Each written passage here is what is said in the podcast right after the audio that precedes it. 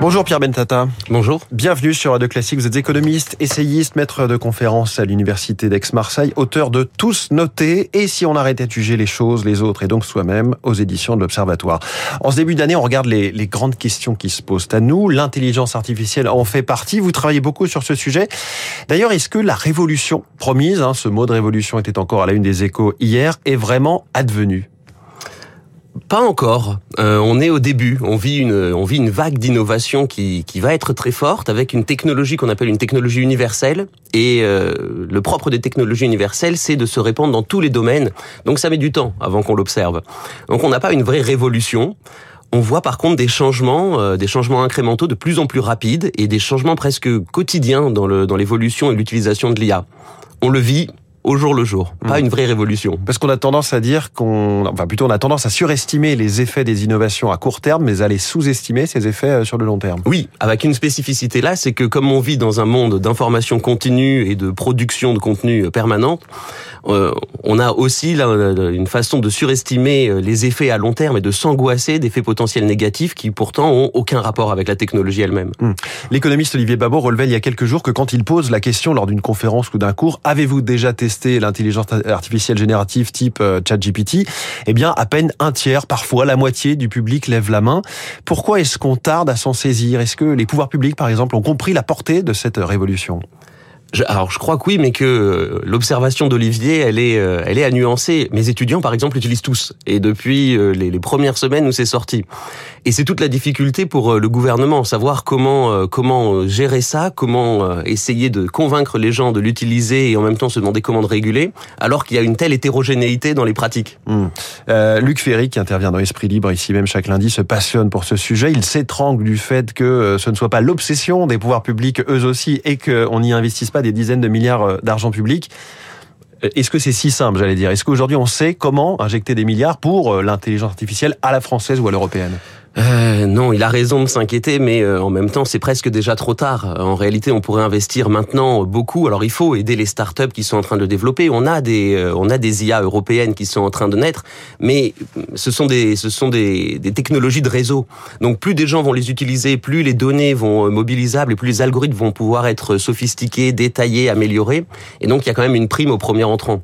Donc de ce point de vue-là, on est déjà en retard et trop en retard. Et ce qui est important, vous parliez de vos étudiants, pour que la France sache s'en servir de cette intelligence artificielle, il faut que ces enfants, les, les Français, sachent parler. Oui, c'est toute la difficulté, c'est que on nous a appris, notamment en France, depuis qu'on est tout petit, que quand on est très bon à l'école, il faut faire des études scientifiques, il faut faire des maths, il faut que faire de la technique, et puis que il faut savoir parler en équation et en code, éventuellement informatique. Et que finalement le français, ça compte pas beaucoup, et que les langues, c'est plutôt pour les mauvais ou les, les créatifs. Or, euh, l'IA, c'est la revanche du verbe. Mm.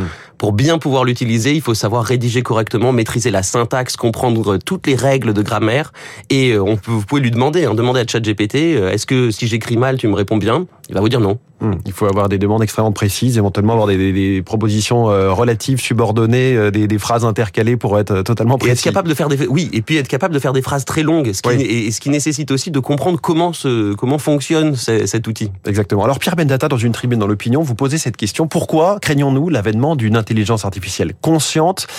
La réponse la plus simple, c'est de dire l'intelligence artificielle va un jour ou l'autre prendre le contrôle de l'humanité, nous asservir et vouloir nous détruire. Oui, bah oui, oui, c'est c'est l'image qu'on a, c'est euh, HAL dans 2001, l'Odyssée de l'espace. Euh, on a très peur de ça, mais il y a un paradoxe, c'est que on nous dit aussi depuis toujours, ce qui est tout à fait vrai, que plus il y a de gens intelligents autour de nous, et plus notre qualité de vie va s'améliorer, et plus nos compétences et notre intelligence va se développer. C'est toute la théorie du capital humain en économie. Mmh. Or, de ce point de vue-là, c'est très étrange de se dire attention, si une machine devient intelligente, ça va être problématique pour nous il y a quelque chose ici qui relève d'un vrai paradoxe et qui m'a beaucoup intéressé finalement quand on, quand on regarde un peu et qu'on recherche. C'est-à-dire qu'on se dit que l'intelligence artificielle serait nécessairement comme l'intelligence humaine, donc euh, guidée par la jalousie, l'avarice et autres péchés capitaux euh, destructeurs Bah oui, c'est ça qui est très étonnant, c'est que quand on regarde tous les gens qui s'inquiètent de, de l'arrivée d'une intelligence générale, une vraie intelligence artificielle, euh, ils la décrivent exactement comme un humain. Elle a exactement les mêmes vices que nous, elle va essayer de prendre le contrôle, elle va essayer de prendre le pouvoir, elle va nous manipuler, elle va essayer de gagner de l'argent. Or, euh, tout ça, c'est vrai que c'est quelque chose qu'on fait, c'est une partie de l'utilisation de notre intelligence, mais nous, on le fait pour des raisons évolutionnistes très mm. fortes. Euh, on a évolué comme ça, et c'est cette forme-là d'intelligence qui nous a permis de survivre parce qu'on a un corps.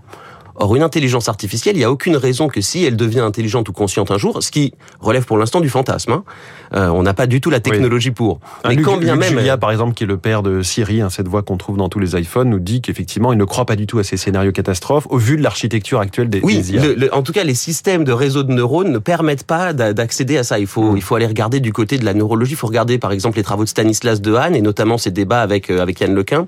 Il nous montre très bien que on peut pas arriver à une intelligence qui ressemble à la nôtre, aussi complexe et aussi complète que la nôtre, euh, avec la, la, la structure actuelle. Mm. Mais quand bien même ce serait le cas, il n'y a aucune raison que cette intelligence finisse par nous ressembler. Oui.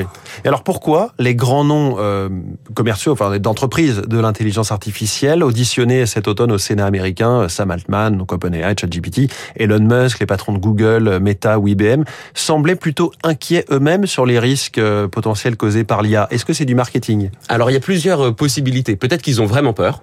Mais nous, en économie, on a un concept qui a été bien utilisé et bien vérifié qui s'appelle la capture du régulateur. Euh, c'est la stratégie, lorsque vous avez beaucoup d'informations dans votre secteur, d'aller demander une réglementation qui va vous protéger. Et ici, on voit bien que Sam Altman, parce qu'il est leader, a tout intérêt à ce qu'il y ait une pause pour continuer à conserver son, son pouvoir. Et toutes les entreprises qui sont derrière ont intérêt aussi qu'il y ait une pause pour pouvoir faire des investissements et rattraper au moment où on va déréguler euh, OpenAI. Donc finalement, il y a quand même une stratégie économique. C'est-à-dire que les nouvelles lois vont freiner des nouveaux entrants, des petits nouveaux, euh, mais pas tellement les gros mastodontes du secteur. Et donc on freine l'innovation pour qu'on ait une forme de cartélisation qui puisse se, cristalliser. C'est surtout ça, à mon avis, euh, qui est la, la, la, raison de ce moratoire. Pierre Bentata, votre livre Tous notés aux éditions de l'Observatoire s'inquiète de cette société des avis, des étoiles qu'on laisse à un restaurant, un livreur de courses, un livre, un lave-linge, un médecin. Euh, pour vous, cela casse ce qui fait l'individualité. Pourquoi?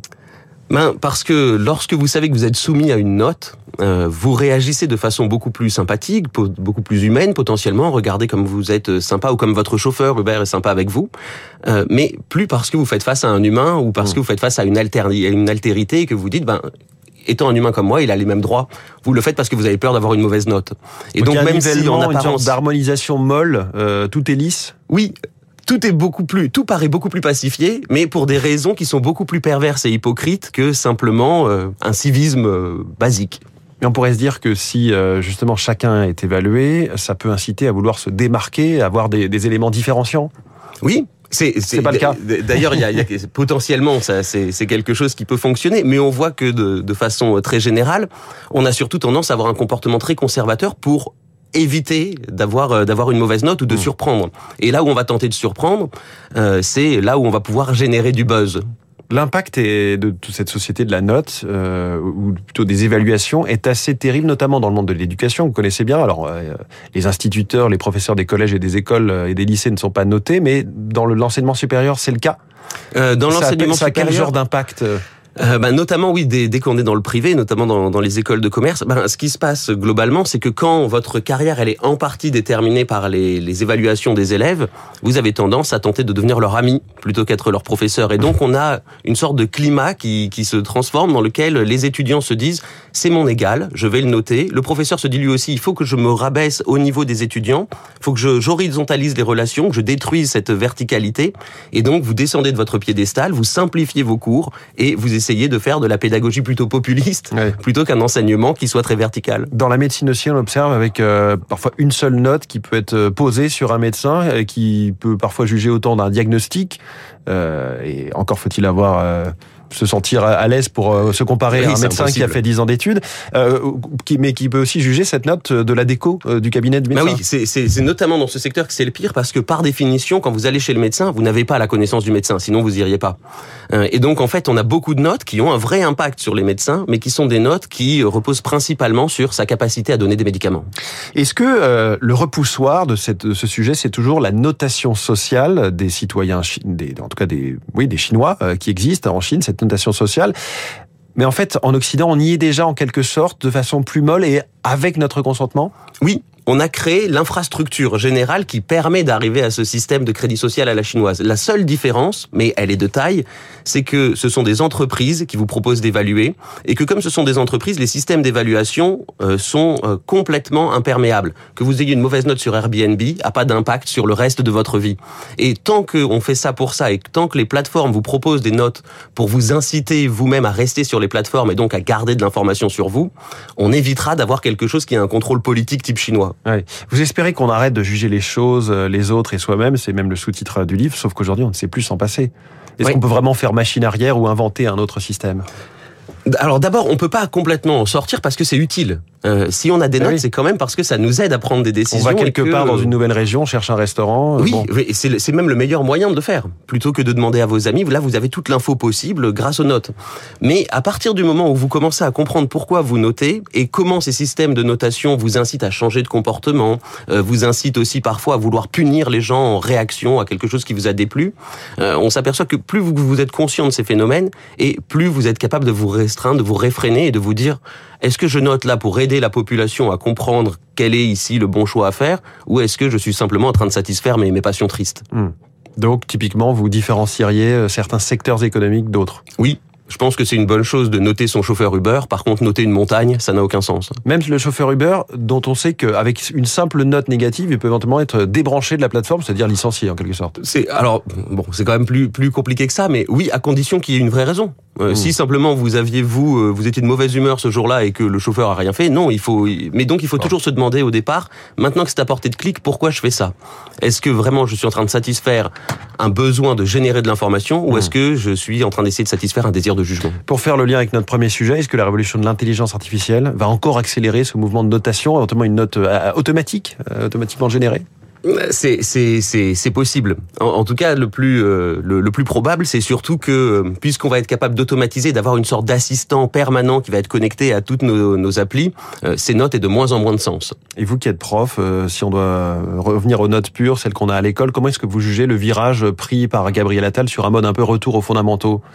Dans la pratique de votre métier Ça, je trouve que c'est excellent. D'abord parce que on a besoin de ça pour paradoxalement pour comprendre les IA plus on va être euh, solide sur les fondamentaux et plus on va comprendre ce qui se passe aujourd'hui. On n'a pas besoin de beaucoup de techniques, il faut maîtriser les, les fondamentaux. Et puis la deuxième chose, c'est que ça revalorise ici le métier de professeur et le métier d'enseignant qui est fortement dévalorisé, notamment en raison, mais pas que, euh, de ces, de ces évaluations. Pierre Bentata, économiste, essayiste, maître de conférence à Aix-Marseille. Merci beaucoup. Merci. Je rappelle le titre du livre Tous notés et si on arrêtait de juger les choses, les autres et donc soi-même aux éditions de l'Observatoire. Merci beaucoup d'être venu ce matin sur Radio Classique. 8h29 dans un instant, les infos l'arbitre presse et Esprit Libre.